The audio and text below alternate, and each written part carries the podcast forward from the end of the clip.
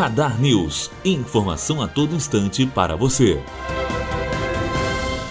Governo deve aumentar imposto. O governo terá de aumentar imposto ou reduzir benefícios tributários de outros setores para compensar a perda de arrecadação com as concessões feitas aos caminhoneiros. Segundo o ministro da Fazenda Eduardo Guardia, uma das alternativas em estudo é reduzir ou acabar com o Reintegra, programa de incentivo a empresas exportadoras. Matheus Azevedo, aluno do primeiro ano de jornalismo direto para a rádio Unifoa, formando para a vida.